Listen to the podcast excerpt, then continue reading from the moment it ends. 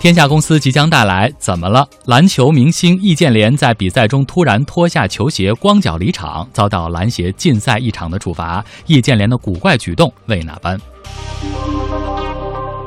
有规定，网信办发布网络直播管理规定，想直播先得有牌照。野蛮生长的网络直播行业将往何处去？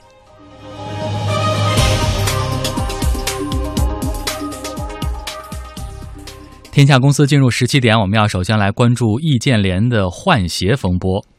在今天晚上即将开始的 CBA 联赛第三轮广东对阵吉林的比赛当中，广东队的主将易建联将无法上场，因为中国篮协对他做出了禁赛一场的处罚。易建联受罚的原因呢，是他在星期三的第二轮联赛中，突然在本方篮下俯身解开鞋带，脱掉了 CBA 赞助商李宁提供的球鞋，往场上一扔，向裁判示意换人，接着呢径直下场。之后，易建联换上了个人赞助商的球鞋，步入赛场现场，一片哗然。而赛后，易建联对于自己的举动进行了如下的解释。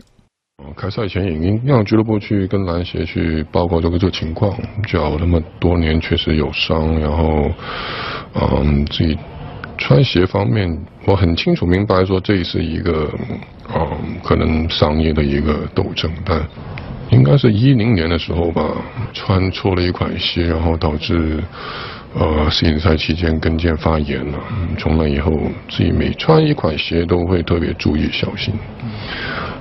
俱乐部也给我申请过篮鞋，我赛前试过鞋了。那不是说鞋不行，我觉得李宁是一个很好的公司，他们做一个很好的鞋，只是我脚真的是有伤在那里。也跟技术台再三去请示过，比赛期间也在请示过，我说脚真的受不了。他给我回答是没办法，这个受伤你也要坚持。中国篮协呢，昨天公布了对于易建联的处罚结果，易建联停赛一场，广东队被罚款五万元。CBA 联赛办公室的主任张雄表示说，如果第四轮的比赛易建联的穿着符合联赛装备规定，可以上场；如果不符合装备规定，他仍然不会被允许上场比赛。二零一二年，李宁呢和 CBA 签下了五年二十亿元的天价赞助合同。合同规定，CBA 所有的国内球员需要在比赛中穿着李宁球鞋比赛。但在合同当中呢，也包含了一条特殊的条款：其他品牌，主要是耐克，每赛季可以为个别的签约球员缴纳专门的款项，让他们获得在比赛中穿着耐克鞋的特例。但是在比赛中必须用胶带贴住耐克品牌的 logo，这也就是所谓的特许。遮标权。嗯，然而呢，今年里约奥运会期间，作为中国男篮国家队的赞助商，耐克规定所有国家队球员只能穿耐克，即使李宁出钱买特权也不行。而作为反制手段，李宁决定今年在 CBA 联赛上取消特许贴标贴特特许贴标鞋这样一种名额。CBA 联赛办公室主任张雄说，之前制定球员不守规矩的办法是罚款，今年改成禁赛了。那么这些年来，你们也知道。在有了贴标鞋这个名额使用以后呢，事实上我们很多有些俱乐部的个别球员仍然违反了装备的招商的规定，他通过这种罚款的方式来达到满足呃极个别品牌的推广的需要吧。所以我们感觉这样的一种原来的管理的这种方式效果不是很好，对吧？你们也知道，李学林情愿罚一百五十万，我他就穿着某一指定品牌就打完了这个整个赛季，对吧？那么这显然是公然的这个对抗这个联赛的相关规定，所以我们也在不断的进行总结的基础上呢，呃，经各方慎重研究，说是否可以尝试通过竞赛的方式来达到管理、制止这些就是非联赛指定品牌出现在这个比赛场上。嗯，其实呢，这也不是第一例。今年的 CBA 新赛季的第一轮，王哲林和周琦因在比赛中对指定的李宁球鞋进行覆盖遮掩，被篮协通报批评。两人赛后也都发微博表示了抗议篮协的决定。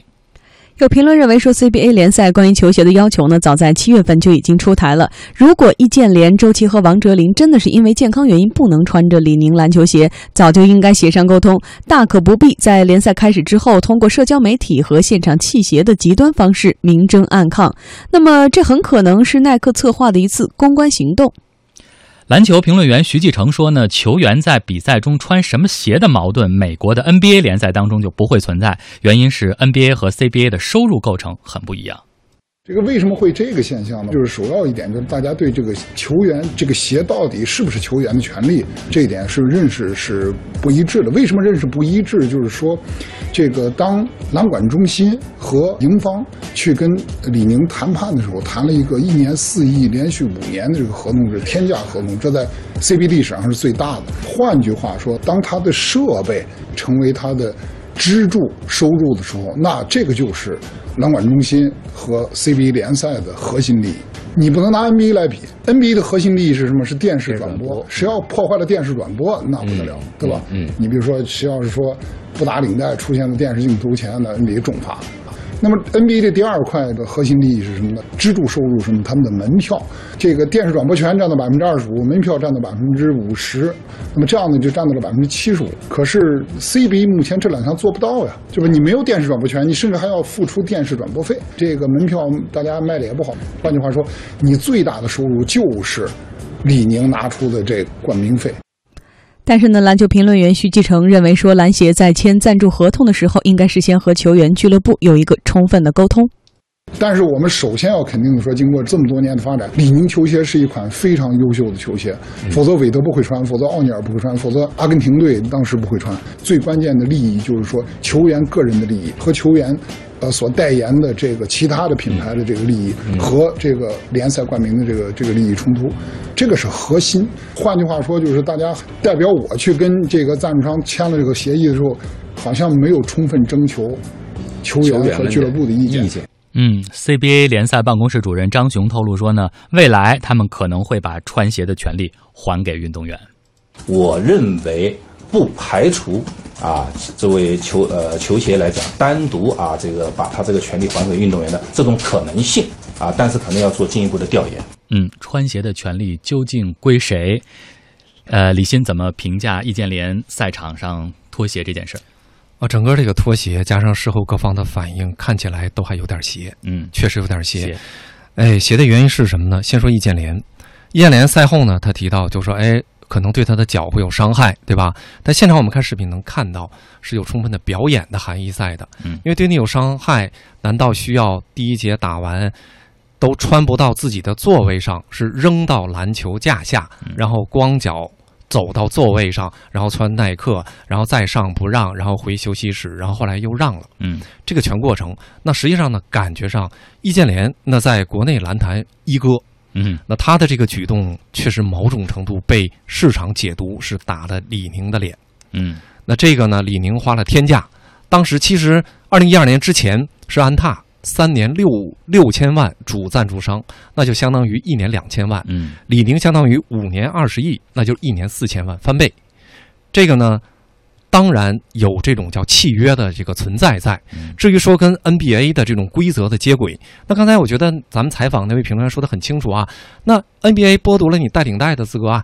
你在媒体转播的时候，你不带领带，我就罚你，对吧？咱们似乎好像是没有，我也不知道哈。那就意味着有些东西是能接轨，有些东西不能接轨。你不能说人家宽松的我就去接轨，比如鞋这个在 NBA 是不限制的。嗯，这有第二个问题，据我知道是这样。之所以 CBA 对鞋作为装备规则有限制，NBA 没有限制，其实说白了就是。中国篮球球员的身价不够，嗯，所以你在谈主赞助商的时候，你吸引力不够。